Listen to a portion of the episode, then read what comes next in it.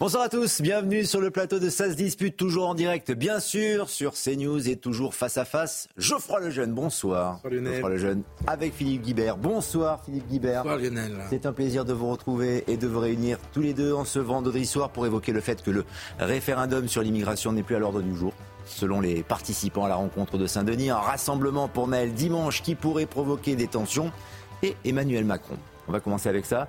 Le chef de l'État absent de la marche contre l'antisémitisme dimanche dernier. Le débat est toujours vivace.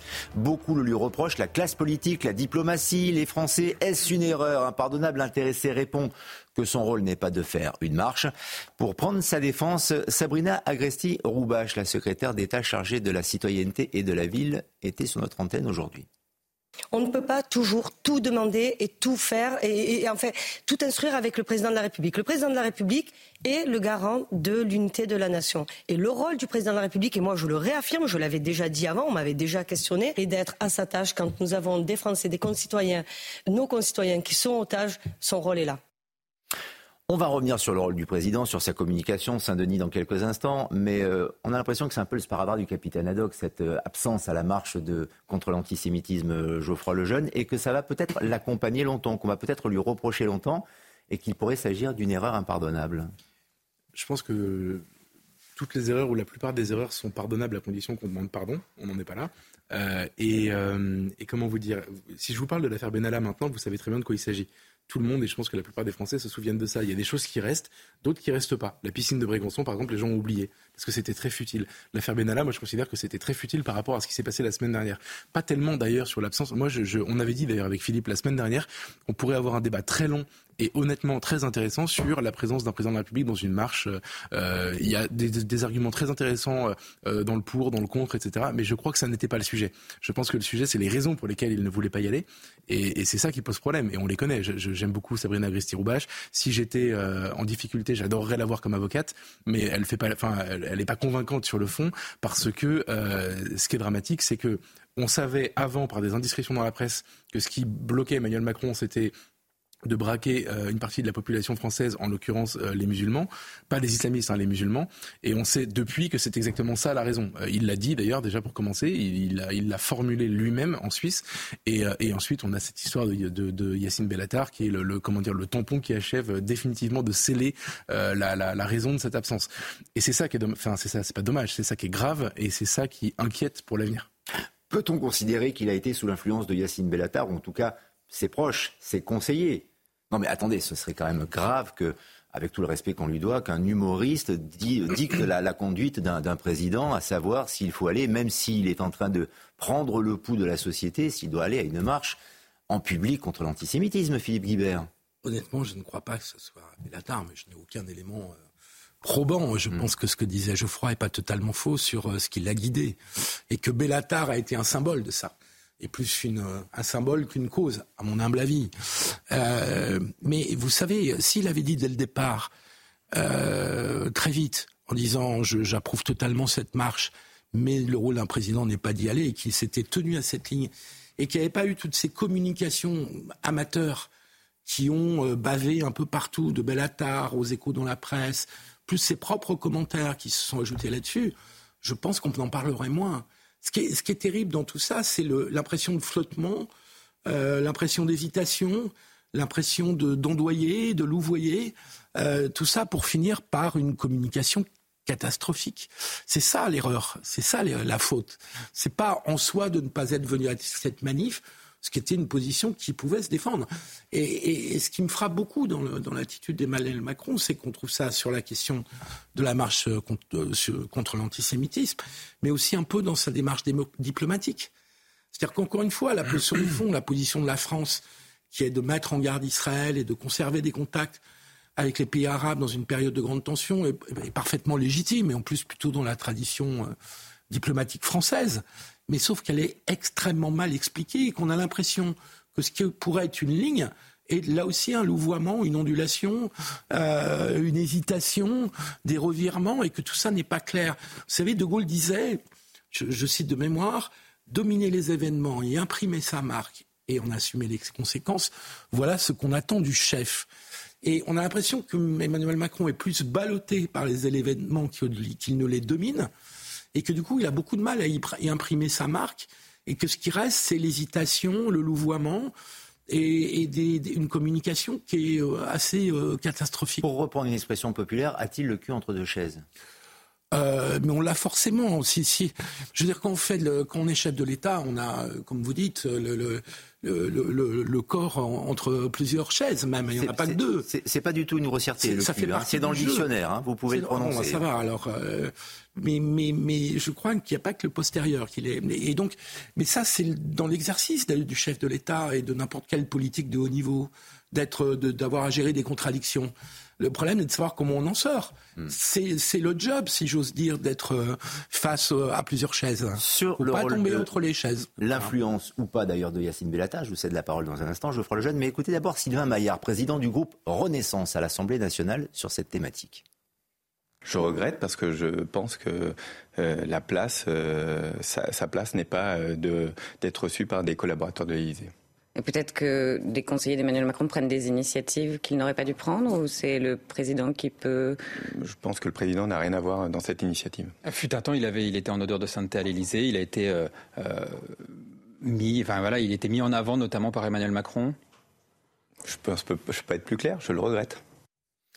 Le président n'a rien à voir dans cette initiative, mais il a, il y a quelque temps, adoubé, nous dit Sylvain Maillard. En tout cas, il lui a ouvert la porte de l'Élysée. On parle de Yacine Bellatar, je crois, le jeune. Sylvain Maillard n'en sait rien, c'est ça la vérité.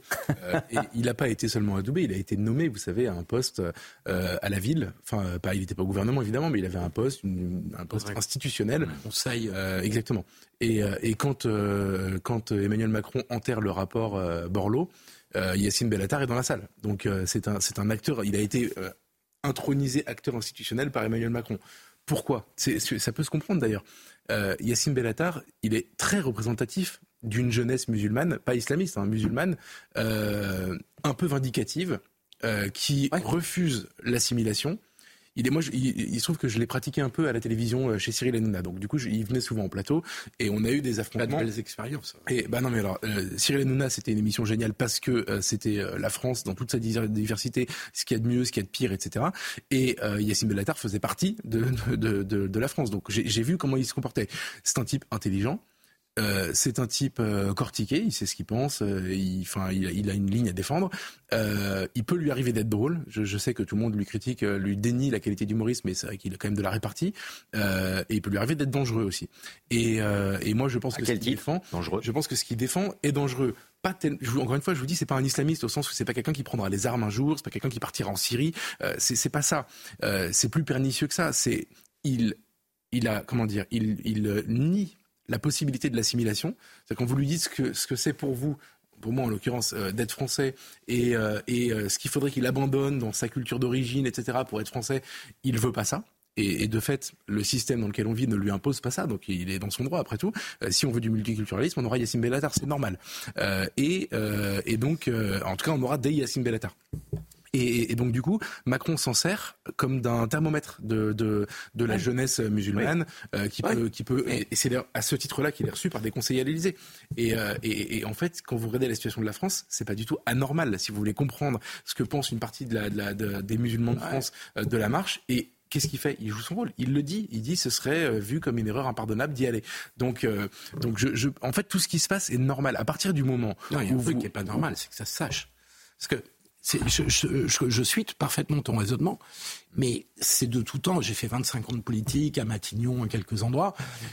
De recevoir des gens euh, pour prendre la température, pour euh, tester, savoir un peu ce qu'ils pensent, pour savoir euh, quelle influence ils peuvent avoir, etc. Ça fait partie du boulot politique. Mais il y a des gens un peu qui sentent un peu le souffle qu'on doit recevoir en secret. Si on n'est pas capable de garder le secret, si la personne qu'on reçoit n'est pas fiable, est-ce que c'est elle qui a parlé à l'Express? Je crois que c'est l'Express qui a, sorti l'info. Il euh, faut pas le recevoir. Donc derrière tout ça, je trouve qu'il y a une que, que, que, le cabinet, le cabinet est là pour ça, pour rencontrer des gens à la place du président. Ça fait partie du boulot politique. Euh, de toute éternité. Et Philippe Guibert, cela veut dire que le cabinet a peut-être rencontré aussi des gens qui ont peut-être conseillé au président de participer à la marche. Mais évidemment. Et là, fait force de constater que sa décision, il l'a pris à l'aune de ce que lui a dit Yassine Bellatar, qui est représentatif des quartiers, enfin des musulmans des quartiers d'une partie, des quartiers donc cela veut dire que le président est influencé par cette idée là tout de même Non, mais je pense qu'Emmanuel Macron a comme obsession euh, de ne pas renouveler les émeutes de juillet dernier. Hmm. Ça, je pense que c'est son obsession. Après tout, Hmm. euh, encore une fois, que ça soit une forte préoccupation, on peut le comprendre, mais tout dépend comment on habille Oui, tout ça et, et- et comment on le comment on domine les événements et comment on y imprime sa marque, comme disait De Gaulle. Et, et là, il n'a pas su le faire. Voilà. Alors après, il y a est-ce que c'est Bellatar qui a parlé? Est-ce que c'est des indiscrétions de l'Élysée? Mais c'est presque encore plus grave parce que ça veut dire que, que ça veut dire que c'est un panier de crabes. Parce que pour sortir une info comme ça dont on sait qu'elle va faire mal au président euh, c'est pas euh, c'est- pas bon signe. Donc il y a eu un dysfonctionnement euh, dans la, la maîtrise de la communication de l'Élysée qui est, qui est grave et qui est un signe de dysfonctionnement de- Y a-t-il donc un danger à toute cette euh, communication, à ces dysfonctionnements également? Et comme le disait ce matin Patrick Bruel sur Europe 1, est-ce que la République est vraiment en danger avec ce débat sur l'antisémitisme, ces actes antisémites qui ne cessent d'augmenter, le conflit au, Proche-Orient et donc l'inquiétude de certaines personnalités comme euh, l'acteur-chanteur Patrick Bruel? Ça faisait du, bien de voir cette manifestation euh, euh, dans laquelle il y avait, il y a eu 200 000 personnes en France. Alors, certes, on aurait pu espérer plus de représentation de tous bords, mais on peut se réjouir qu'il y ait eu 200 000 personnes qui se lèvent à un moment donné pour dire non à, à ce fléau. Sur un sujet comme l'antisémitisme, on veut entendre tout le monde, on veut pas entendre uniquement des artistes de confession juive. C'est- C'est c'est- c'est surtout ça dont on, dont on a besoin. Toutes les voix doivent, doivent s'élever, comme toutes les voix euh, euh, s'élèvent euh, à chaque fois que qu'un qu'un- qu'il y a un sujet. Je me suis je me suis levé à chaque fois qu'il y avait un sujet. S'il y a un sujet sur l'islamophobie, je serai le premier à me lever. S'il y a un, un sujet sur la communauté LGBT, je serai le premier à me lever et je l'ai été. Quand une une une minorité ou en tout cas une communauté est menacée, c'est la société entière qui est menacée, c'est la République est menacée. Le nœud du problème, Geoffroy Lejeune, réside peut-être dans ce que vient de dire Patrick Bruel, c'est que dans les manifestations, quelle que soit la cause, et là en l'occurrence euh, cette marche contre l'antisémitisme, les artistes de confession euh, juive prennent la parole. Mais là en l'occurrence, les autres ne le font pas. C'est marrant, j'étais en train de me demander, en écoutant Patrick Bruel, combien euh, d'artistes qui ne sont pas de confession juive j'ai entendu parler de ce sujet avec une voix qui portait un peu. Je, je me souviens de Vianney, euh, le Oui, chanteur, vous avez raison. qui d'ailleurs, euh, qui euh, a, a révélé avoir eu des menaces de mort après l'avoir fait. Ouais. Et je pense qu'on a fait le tour. Euh, Je pense qu'on a fait le tour. Et d'ailleurs, c'est pour ça que cette situation, elle est super inquiétante. C'est que en réalité, tout le monde, tout le monde aujourd'hui en France a compris que on vit dans la terreur de soit de nouvelles émeutes, soit en tout cas de la terreur de la réaction d'une partie du peuple français, puisque ce sont des Français, qui est opposé à peu près à tout ce qui, consti- qui constitue la France. C'est ça qui se passe. La politique étrangère de la France aujourd'hui, je pense, je vais faire un, un- un raccourci ça, je suis moins sûr. volontairement euh, très grossier, mais c'est c'est fait exprès. Euh, la, la politique étrangère de la France aujourd'hui est conditionnée à l'état de nos banlieues. La participation du président de la République à une manifestation contre l'antisémitisme est conditionnée à l'état de surchauffe de nos banlieues. En fait, Yacine Bellatar décide de la politique de la France. C'est ça mon, para- mon parallèle très grossier. Mais comme il est le thermomètre de cet état de, de fait, euh, à la fin, si vous voulez, si on, vous voulez faire un, un- tirer un trait entre les, les phénomènes, c'est un peu ça qui se passe. C'est-à-dire que Emmanuel Macron le dit, il dit je suis garant de l'unité du pays. Et ce que ce qui lui, ce qui lui fait peur à, à lui, président de la République, c'est que euh, nos banlieues décident tout à coup de faire sécession sur cette question-là. C'est super inquiétant. Euh, Philippe, je sais que tu es un homme de gauche et que tu crois à beaucoup de choses comme euh, la République une et indivisible, euh, ou alors est l'universalisme en train de français se des la. C'est pas que ça se casse la figure, c'est terminé. Enfin, on a vu cette C'est semaine. c'est donc la République qui est menacée, comme le dit Patrick Bruel. Ouais, il a raison, bien sûr. est totalement. me- C'est ça, plus. Mais même là, Et euh, déclinant. l'unité française est menacée. Ouais, oui, mais ça va avec. Enfin, jadis, ça allait, avant- ça allait ensemble. Euh, je- je comprends ce que tu dis et je pense que c'est. Ça n'explique pas que des artistes. euh, je ne crois pas que ce soit la peur d'une émeute de banlieue qui empêche des artistes de prendre position. Alors, je peux vous dire. Je, pense que c'est du du, communi- du marketing communautariste. Alors, voilà. alors. je- je- et puis deuxième remarque. Et de- deuxième remarque, c'est quand tu dis la diplomatie française est dictée par les banlieues. Non, là, je crois pas. Ouais, je crois vraiment pas. Il y a eu, euh, le Figaro a publié. Un peu sous influence tout de même. Si ce n'est pas non, dicté non, de manière catégorique, il semble qu'il y ait un courant euh, d'influence. la, la tradition, écoutez, depuis De Gaulle, euh, même De Gaulle, on lui avait reproché d'avoir fait une conférence de presse en 1967 extrêmement euh, dure avec Israël, avec termes même, qui avait été accusé de, de, fleurer, de flirter pardon, avec l'antisémitisme. Et, et, il y a toujours eu cet équilibre. Et le, pays n'avait pas du tout la même, le même rapport à ces banlieues dans les années 60, 70, 80. Donc, euh, je, je, crois que la diplomatie française obéit à une autre logique. La tradition du Quai d'Orsay, tout le monde la connaît, euh, c'est d'avoir un penchant pour les pays arabes avec lesquels la France a une vieille tradition de relations, etc. On connaît ce débat-là. Il est indépendant, la question des banlieues. Alors peut-être que la question des banlieues, on ajoute dans l'esprit d'Emmanuel Macron. Est-ce que c'est pour cette raison qu'il y a des hésitations ou des euh, modifications de logiciels ou des atermoiements de la part d'Emmanuel Macron dans sa communication concernant le Proche-Orient et concernant Gaza? C'est-à-dire qu'on on, le sent très pro-israélien dès le début du conflit. Ça, et, et, et, ensuite, il demande à Tsahal d'arrêter de bombarder pour épargner les victimes civiles de Gaza. Euh, oui, mais je, suis d'accord avec vous. Il a eu des expressions malheureuses. Euh, par exemple, sa, proposition de, coalition dont le sens a changé, à laquelle personne, proposition à laquelle personne n'a répondu, a complètement brouillé son message. Pourtant, dès son voyage en Israël, c'est là où il y a un problème de communication chez Emmanuel Macron aujourd'hui. C'est dès son voyage en, Israël, il dit à Benjamin Netanyahou euh, la guerre ne se fait pas sans règles. Et il va voir il va en Cisjordanie, il va en Jordanie, il va en Égypte. Donc il fait déjà un voyage qui est dans sa conception, qui n'est pas euh, un blanc-seing total, un soutien inconditionnel, comme on a dit, à Israël. Mais par contre, il la vend très mal, sa, sa diplomatie. Ça, c'est incontestable. Plus les, les, les, les, les, flottements qu'il y a eu entre l'Élysée et le Quai d'Orsay, qui fait que hmm. la machine diplomatique française a eu l'impression d'être mise à l'écart, et qu'elle l'a fait savoir, qu'il y a un autre signe de dysfonctionnement. Quand ça fuite un peu de partout, avec des gens qui sont pas contents, c'est un signe que la machine, ça. La machine de l'État, la machine de l'exécutif plus exactement, ne fonctionne pas très bien. Il y a une note confidentielle qui a fuité, euh, en effet, hein, c'est ça, des diplomates français qui déplorent qu'il y a un parti pris euh, pro-israélien de la part du, chef de l'État. Alors c'est pas le cas. mais ça n'aurait pas dû fuiter, surtout aussi. Mais ça de, de la même manière. Geoffroy le ça n'aurait jamais dû Évidemment. Avant de partir à Saint-Denis dans quelques instants, où certains euh, responsables politiques sont allés à la rencontre d'Emmanuel Macron. Un mot peut-être de conclusion sur ce qui a été dit avec. Il y a deux choses hyper importantes. D'un mot euh, très rapidement sur les artistes, pardon, mais il y a du marketing communautariste pour certains, c'est une évidence. Moi, je pense à la masse de ceux qui ne sont pas concernés par tout ça et qui sont juste horrifiés par ce qu'ils ont vu le 7 octobre. Euh, ils se réveillent pas le matin. C'est des gens qui font des chansons, qui font des films, qui font du théâtre et ou du, du cinéma, qui n'ont pas envie en fait, en prenant une position qui leur paraît être un truc naturel, qui vient du cœur, etc., de prendre des menaces de mort, de, de, se faire insulter et de se faire menacer d'être égorgé. de ça. Et c'est ça qui, a, ceux que j'ai entendus, c'est ça qui a joué beaucoup. Sur l'autre question qui euh, me semble plus importante, euh, le corps diplomatique, évacuons-le d'un, de, fin de, de, très rapidement. Euh, Emmanuel Macron est en guerre contre lui depuis très longtemps. Il a parlé d'état profond, etc. Ça m'étonne pas plus que ça qu'aujourd'hui il y a une forme de, de petite vengeance. Euh, ensuite, mauvaise gestion de l'affaire. Oui, non mais entre l'Élysée et le d'Orsay, il y a une mauvaise gestion. Je suis d'accord.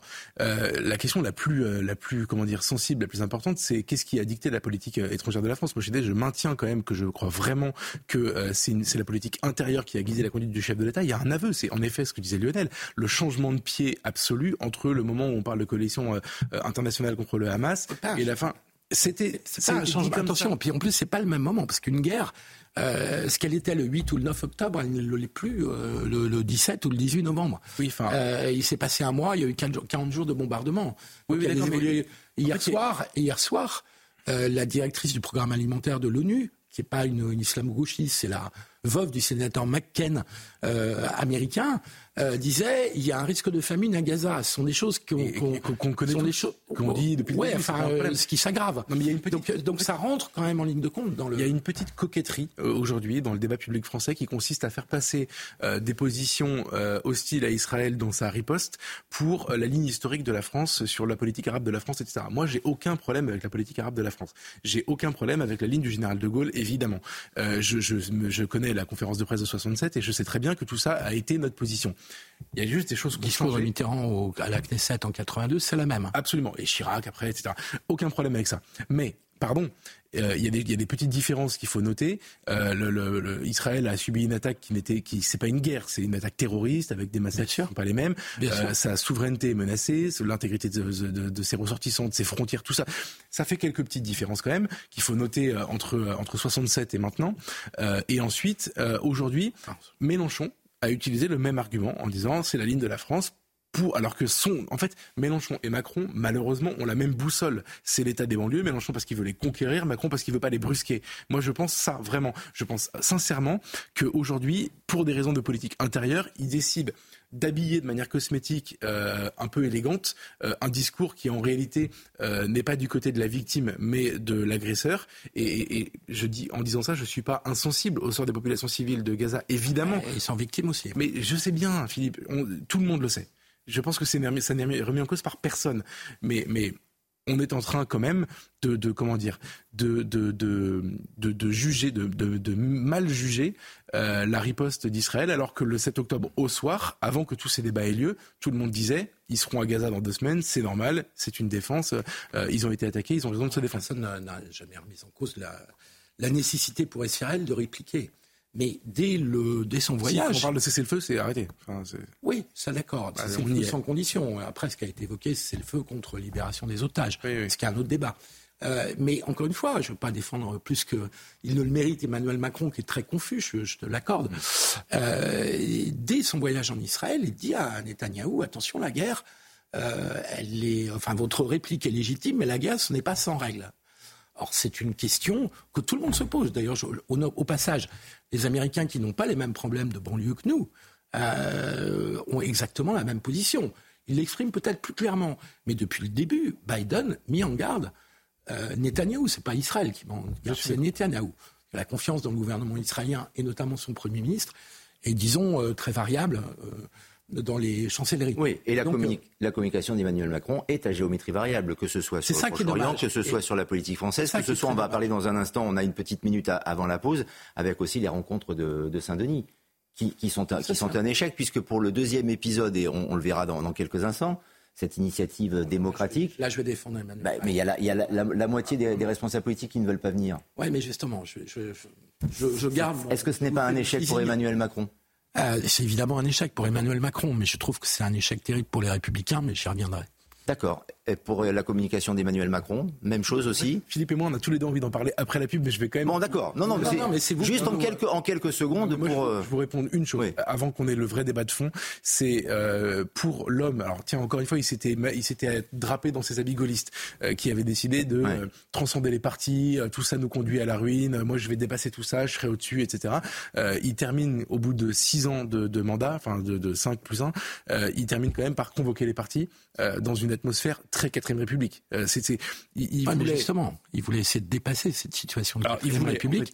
Et je trouve que ses opposants, notamment les Républicains, mais pas tout seuls, hum. sont complètement entrés dans une logique de quatrième République, dans ce qu'elle est le plus euh, perverse. C'est sa faute. Je veux dire. Ah non. Non, ah non, non, non, Mais avant, qu'on ait le débat, on, va expliquer après. Mais on va le faire maintenant. Pas pendant la pub en tout cas. Hein. Non, non, sera après. Restez avec nous. Ce qui est très intéressant, pardon, c'est que il nous vend l'option gaulienne en 2017 et il termine avec des majorités, des partis charnières en l'occurrence. Ah mais là, il n'est pas seul responsable. Et non, non. Il y a une énorme responsabilité. Une pause. On marque une pause et on continue euh, le débat entre Geoffroy Lejeune et Philippe Guibert. On fera un point sur l'actualité également. Ça se dispute sur CNews.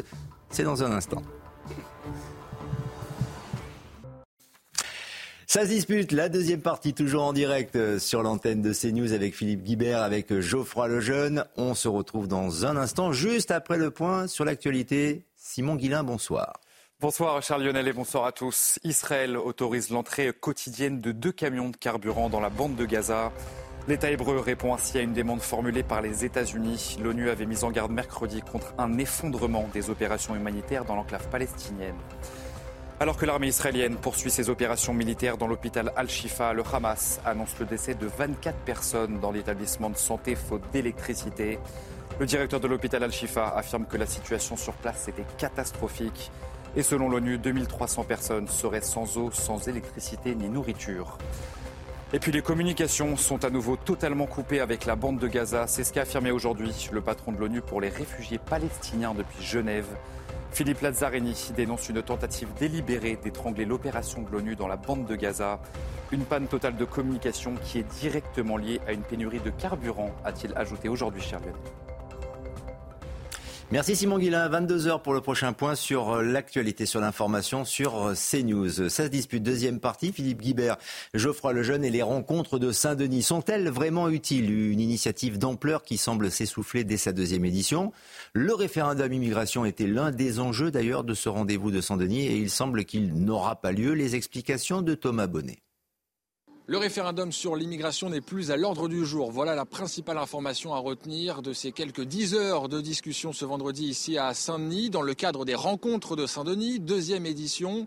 Aucun consensus ne s'est dégagé entre les participants sur cette question du référendum autour des questions euh, migratoires. En l'absence d'Éric Ciotti, Jordan Bardella, le patron du Rassemblement national, a été le seul à défendre cette euh, mesure. Écoutez euh, ses réactions à l'issue des discussions au micro d'Axel Rebaud. J'ai été euh, aujourd'hui à Saint-Denis euh, le seul porte-parole de la France qui veut maîtriser l'immigration. Le président de la République euh, n'envisage pas pour l'instant cette possibilité. Je lui ai dit que la loi qui était actuellement en discussion au Parlement ne suffirait pas et qu'elle serait somme toute assez dérisoire. Je sors avec une grosse satisfaction, une satisfaction immense. C'est qu'il n'y aura pas de référendum sur l'immigration.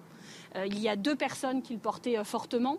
L'une n'est même pas venue, et donc je ne comprends pas à quoi ça sert de porter fortement une proposition, que le président la mette à l'ordre du jour d'une réunion, et vous venez même pas sur des prétextes fallacieux auxquels personne n'a rien compris. Pas de concret non plus en ce qui concerne les autres thématiques abordées, comme la situation internationale ou encore le statut euh, institutionnel de la Corse et de la Nouvelle-Calédonie, mais une promesse à l'issue de ces discussions de Saint-Denis, la poursuite de ces échanges dans les prochaines semaines, voire les prochains mois. On pourrait dire tout ça pour ça, Philippe Guibert. Il a été décidé de ne rien décider, notamment sur le référendum euh, concernant l'immigration. C'est ce qui était très attendu euh, aujourd'hui. Mais derrière le référendum sur l'immigration, en fait, il faut une révision constitutionnelle. Donc c'est toute la révision constitutionnelle qui a l'air un petit peu euh, bloquée. Enfin, en tout cas, pour une partie qui concernait l'élargissement de l'article 11 au sujet dit de société. Et là, on peut, selon ses opinions, regretter ou s'en féliciter. Mais là où Marine Tondelier a parfaitement raison, c'est que la politique de la chaise vide menée par euh, l'excellent Eric euh, Ciotti est incompréhensible. Voilà quelqu'un, on peut faire plein de critiques à Emmanuel Macron. C'est Eric Ciotti, le président des Républicains, qui a refusé de venir aujourd'hui à Saint-Denis. On commence la discussion sur le projet de loi à l'immigration. Eric Ciotti dit Je ne voterai rien, on ne votera rien s'il n'y a pas une révision de la Constitution pour faire un référendum sur l'immigration. Emmanuel Macron a entendu le message et fait une ouverture sur une révision de la Constitution qui pourrait permettre un jour de faire un référendum sur l'immigration. Et au moment où ça se discute, Eric Ciotti dit bah, Moi, je viens pas. Donc en fait, Eric Ciotti est exactement comme sur la réforme des retraites. C'est-à-dire, c'est euh, par rapport à Emmanuel Macron et l'exécutif, c'est une sorte de tentative de supplice chinois où on fait monter les enchères pour dire on ne votera que si il y a ça, et il y a ça, et il y a ça en plus.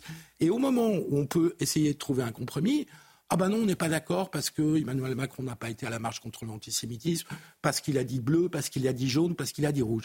Je trouve qu'Éric Ciotti et les Républicains avec lui se comportent comme un vulgaire parti charnière de la quatrième République qui n'a jamais le courage de, de, retourner devant les électeurs, parce qu'à un moment donné, si on n'est pas d'accord, si on trouve que Emmanuel Macron et son gouvernement, ça ne va pas, il faut voter l'émotion de censure, les amis. Il faut être cohérent dans la vie. Mais on ne peut pas laisser le pays dans une situation de blocage politique et parlementaire en étant une fois ah non, on ne va pas voter la motion de censure parce que si on retournait devant les électeurs, oh là là, on ne sait pas ce qui pourrait se passer pour nous. Hein. Mmh. Et puis en même temps d'empêcher toute évolution en refusant tout compromis. Et donc, voilà, depuis la réforme des retraites, il y a une contradiction fondamentale dans la position des républicains. Faisons toutes les critiques qu'on veut à Emmanuel Macron, on n'y manque pas. Mais là, les républicains, et je trouve qu'ils se, pour un parti héritier du général de Gaulle, c'est quand même un reniement assez important. C'est même le paroxysme de la contradiction pour la classe politique, car il est fort probable, Geoffroy Lejeune, que le sujet du référendum sur l'immigration revienne sur le tapis euh, dans quelques jours. C'est pas parce qu'aujourd'hui il a été décidé de ne rien décider ou de reporter ou euh, de pas évoquer le oui bien, bien évidemment bah, mais, mais ça va peut-être oui voilà exactement allons-y. Peut-être que les républicains peuvent ressortir ce sujet. Je, l'espère. Je suis d'accord avec rien de ce qu'elle dit rien du ah, tout. ça c'est bien. En fait ça, c'est bien pour une émission on va être d'accord sur les faits. On, va commenter les mêmes faits mais ma lecture est radicalement différente Euh, les républicains déjà se comportent comme un, un vulgaire parti charnière de, de la quatrième république, comme tu l'as dit, euh, parce que c'est le cas. On est quasiment en quatrième république. Ah, ouais, mais et ils sont alors, un je te laisse terminer. Je te, je laisse. Donc moi je, je les comprends et ils jouent leur rôle. Ensuite, je, je comprends Ciotti. Euh, je, je- L'argument de, de Marine Tondelier est, est- est grotesque. Éric Ciotti ne veut pas être un gilet jaune, je m'explique. Euh, les gilets jaunes ont manifesté par centaines de milliers pendant des mois en étant soutenus par 80% de la population française. Et à la fin, Emmanuel Macron leur a fait un numéro de, de j'allais dire, de cirque, allez, de passe-passe, qui s'est appelé le Grand Débat, où il a fait semblant de les écouter et de leur parler. Un chèque de 10 milliards, Pour- voire oui. même 15. Mais pas sur ce qu'il demandait, c'est- ça le problème. Non, non, non, non, non, non, il y a, il y a- Ah bon. Il y a eu des petits coups de pouce, des- une obole qui a été donnée aux Gilets jaunes, mais sur le milliards. fond de la... ça fait cher le le, bol, hein. le, le- bah, enfin, 15 milliards, après il a fait 150 avec le Covid, il sait faire euh, des chèques Emmanuel Macron. Euh, sur le fond de la revendication qui était on ne compte pour rien dans ce pays, et où va notre argent, il a rien fait. Il a, fait une obole, mais il a rien fait. Et donc, Emma- euh, Éric Ciotti ne veut pas être un gilet jaune, ça ne veut pas passer son temps, euh, perdre son temps, si je puis me permettre, à écouter euh, Emmanuel Macron faire des moulinets avec ses bras, pour à la fin servir de caution à quelque chose qui ne donne rien. Donc la question du référendum sur l'immigration, deux choses. Premièrement, il faut que les gens comprennent, c'est très important, que tant qu'il n'y aura pas de référendum sur, euh, de révision constitutionnelle et de référendum sur l'immigration, il ne se passera rien. C'est-à-dire que la révision constitutionnelle permet le référendum sur ce que tu dis, les questions de société, c'est-à-dire donc l'immigration, par exemple. Ça, on est d'accord. Il, il faut ça, c'est une urgence vitale. Et deuxièmement, tant qu'il n'y aura pas de référendum où la voix du peuple français souverain décidera de mettre sa volonté au-dessus euh, des textes, des lois, des jurisprudences supranationales et notamment européennes, tant qu'il n'y aura pas ça, il ne se passera rien. On le voit d'ailleurs avec la loi immigration de Gérald Darmanin. Moi, j'ai rien contre parce que ça améliore plutôt les choses, mais ça ne règle pas le problème. Donc, donc c'est très important de comprendre que tant qu'il n'y a pas de référendum, tous ceux qui vous parlent de faire, de, de, de parler enfin de, de, de légiférer sur l'immigration sans référendum, ne veulent pas régler le problème qui est en gros Lampedusa, l'immigration massive, euh, l'impossibilité d'expulser, etc. C'est pour ça que c'est un préalable à la discussion. Euh, Et là où Ciotti a, a raison, selon moi, c'est que, pardon, je suis un peu long, mais euh, là où Ciotti a raison, selon moi, c'est que l'ouverture dont tu parles d'Emmanuel Macron, c'est le coup qui nous a fait 150 fois. Ah, peut-être, pourquoi pas, Ouais, mais réfléchis, on verra bien, non, etc. que- Mais il faut, il faut, mais il faut un engagement du président de la République sur le sujet. C'est c'est pas une question d'engagement du président de la République, d'abord parce que les engagements il les a faits, les ouvertures il les a faites. Non, et puis deuxièmement, pour faire une révision constitutionnelle, je rentre même pas sur le débat. On pourrait reprendre la thèse de Guénaud à laquelle je crois plus, parce que le référendum sur l'immigration, il n'empêchera pas les, les, les migrants d'arriver à Lampedusa. En revanche, Euh, si, là, euh, là si, où, euh, si, là, objection. Enfin, Si on s'affranchit des règles européennes, on peut les refouler, par exemple. oui, mais le meilleur moyen de, de- de prendre, de retrouver une marge par rapport aux règles européennes, c'est ce que propose Guénaud en faisant voter une modification de l'article 55 de la Constitution qui permet de rétablir la supériorité des lois nationales dernièrement votées sur les traités préalables. Bon, d'accord. c'est un débat technique, Bah non, mais, je reprends la discussion politique. Euh, pour faire une révision constitutionnelle, donc pour avoir ce référendum sur l'immigration, sans entrer sur le débat sur ce référendum, euh, il faut forcément un compromis. C'est inscrit dans la Constitution, parce que euh, pour réviser la Constitution, il faut un texte sur lequel le Sénat et l'Assemblée nationale soient d'accord. Et donc ça suppose forcément un accord avec l'ensemble des forces politiques. Ouais. Et donc si celui qui propose et qui a mis ça comme condition, Monsieur Ciotti, euh, commence par dire moi je ne vais pas aux réunions pour en discuter. On est en pleine Mais parce politique aérie, Geoffroy. C'est- grotesque. Donc, si tu ne trouves pas un, un compromis qui implique la gauche et qui implique la droite pour avoir ta majorité, pour signer, un- pour signer, pour voter un texte dans les mêmes termes à l'Assemblée et le Sénat, c'est même pas la peine de faire une, une révision Et- et constitutionnelle. c'est pour ça- Donc tout ce que tu racontes, à tort ou à raison, sans entrer dans le débat sur la réforme de l'immigration, ne veut rien dire. Tant que tu n'as pas la révision constitutionnelle, parce qu'aujourd'hui tu peux pas le faire. J'ai pas dit l'inverse, hein, je suis d'accord avec ça. Et c'est peut-être pour cette raison Donc que, que ces rencontres de là, Saint-Denis sont un échec. Mais oui, C'est aussi pour cette un- raison que ces rencontres de Saint-Denis sont J'ajoute juste un mot, excuse-moi. Euh, à qui profite le crime aujourd'hui Du point de vue de Ciotti? À Ciotti, aux Républicains? Non.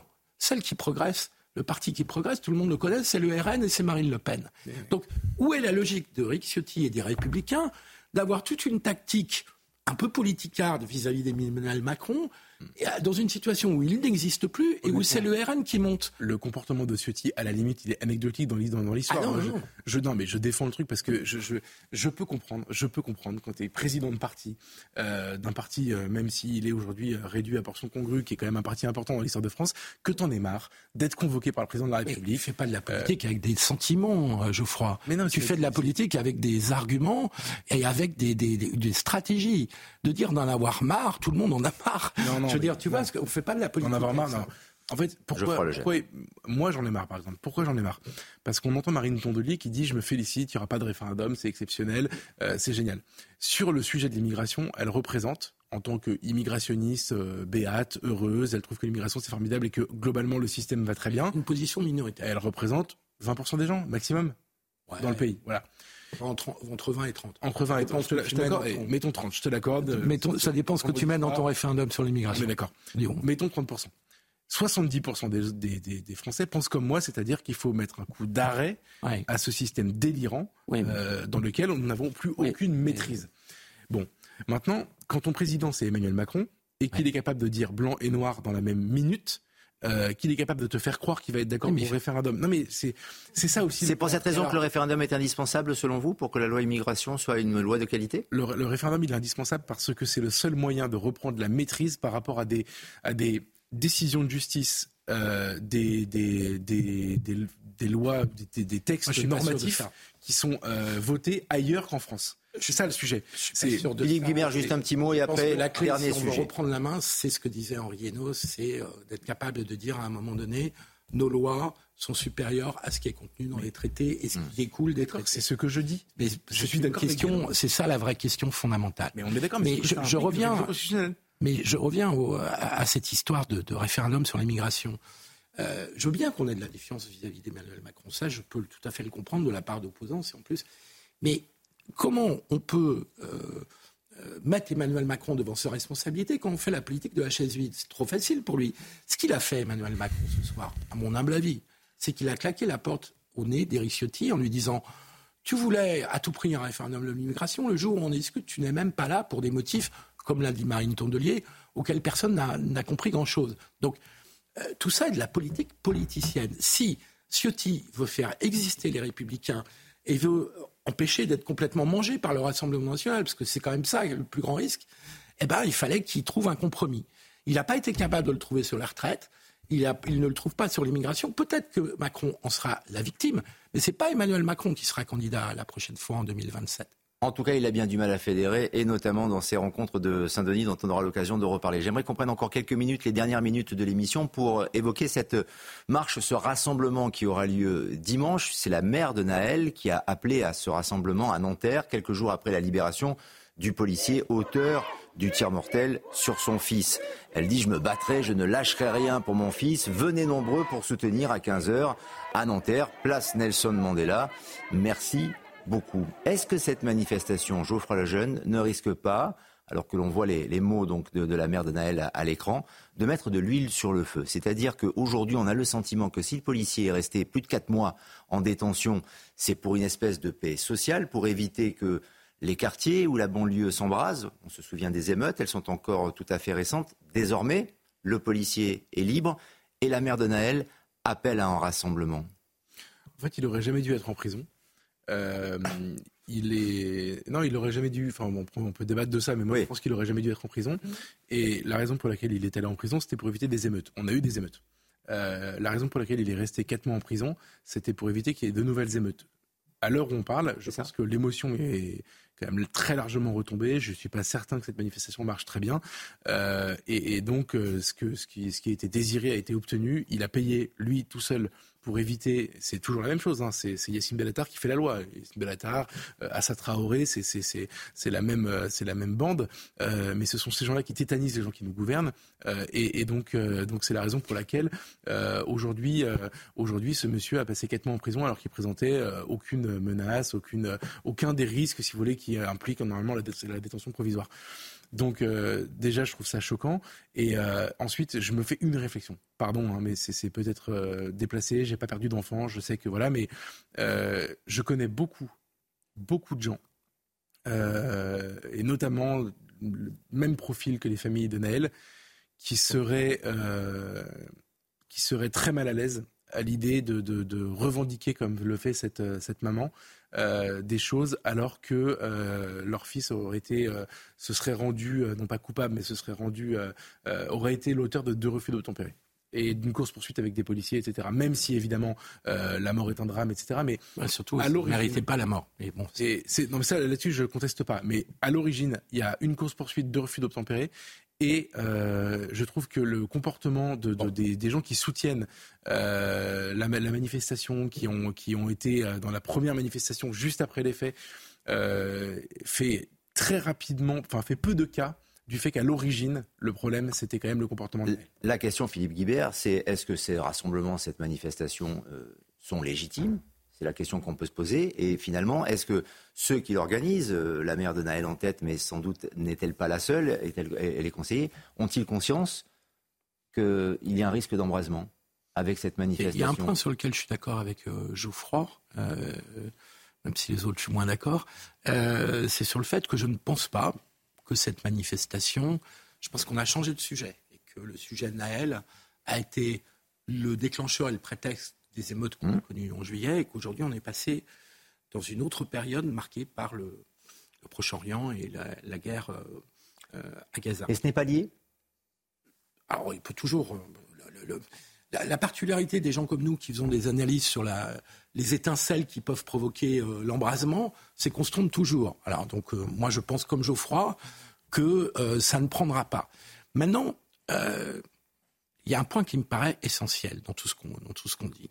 Tout ça a eu lieu fin juin début juillet. Le, la mort de Noël, c'est fin juin début juillet. Nous sommes aujourd'hui à plus de la moitié, du mois de novembre.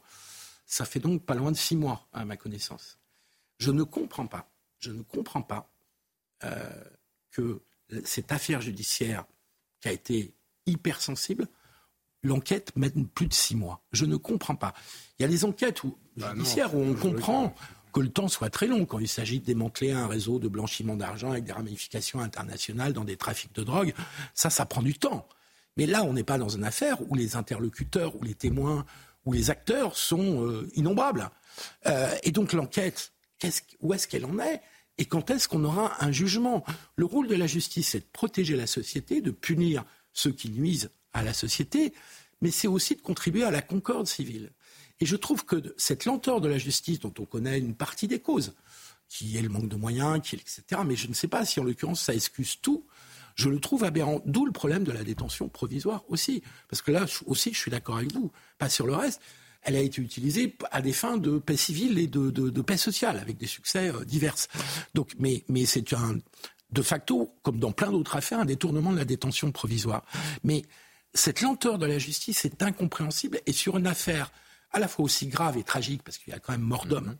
Et je répète qu'un euh, refus d'obtempérer ne, ne doit pas entraîner la mort, et que les, les, conditions dans lesquelles ce policier a ouvert le feu restent vraiment à comprendre et pourquoi il en est arrivé là. Il y a une enquête en cours, bien sûr. Et, ça, c'est le rôle de l'enquête. Bien sûr. Et puis, c'est aussi un problème peut-être de doctrine de la police, on pourra en discuter. Mais c'est aberrant que six mois après, on ne sache pas où on va. Donc, cette mère qui, qui, qui est euh, à l'évidence manipulée un peu par le clan euh, Traoré, euh, se retrouve de façon peu légitime à réclamer, à faire une manifestation, alors que le policier a passé quatre mois, plus de quatre mois, en détention provisoire. Mais qu'il a, été, libéré, c'est ce qui provoque la lenteur de la justice. Ça, Il nous reste légitime. Une minute, Geoffroy Lejeune, pour conclure. Est-ce que l'on veut politiser l'affaire euh, Naël? Très vraisemblablement, oui. Et est-ce qu'on veut en faire le nouvel Adama Traoré ou un autre Adama Traoré? Non, Mais ça n'est que ça. Enfin, je veux dire, il faut. Ça n'est que ça. Ah, ça n'est que ça. C'est-à-dire que, encore une fois, je vais mettre de côté. En l'occurrence, l'affaire est plus convaincante que celle d'Adama Traoré, dont on Oui, mais en tout cas, on va en faire un symbole. dont on savait qu'elle était. Euh, euh, non, non, Geoffroy le jeune. On savait qu'elle était. Il reste 30 secondes. Je ne savais pas que l'affaire Adama Traoré était, euh, était une fausse affaire. On a su après. Mais, mais pendant su assez vite. Ah, non, je me souviens de Louis Dragnel, mon camarade d'Europe 1, qui révélait des éléments sur l'affaire Traoré dans les années 2015-2016, euh, euh, pardon 2017, euh, et qui se faisait insulter. Non voilà, ça, ça, a mis beaucoup de temps. Là, honnêtement, c'est évidemment ça. En effet, elle est manipulée par le clan Traoré, qui une fois qu'il a perdu son affaire, a besoin de se trouver de nouvelles causes pour les, vrai. pour les mêmes raisons. C'est-à-dire, en fait, c'est déclencher des étincelles, monter des gens contre la police ou la gendarmerie, puisque Traoré c'était la gendarmerie, et, et, et obtenir ce qu'ils ont obtenu en juillet. Ils devaient être les plus heureux du monde quand ils ont eu les émeutes de juillet. Merci Geoffroy Lejeune, merci Philippe Guibert. Merci à, vous. très vite pour ça se dispute dans un instant. C'est Olivier de Kéranfleck, Soir Info sur CNews. Bonne soirée.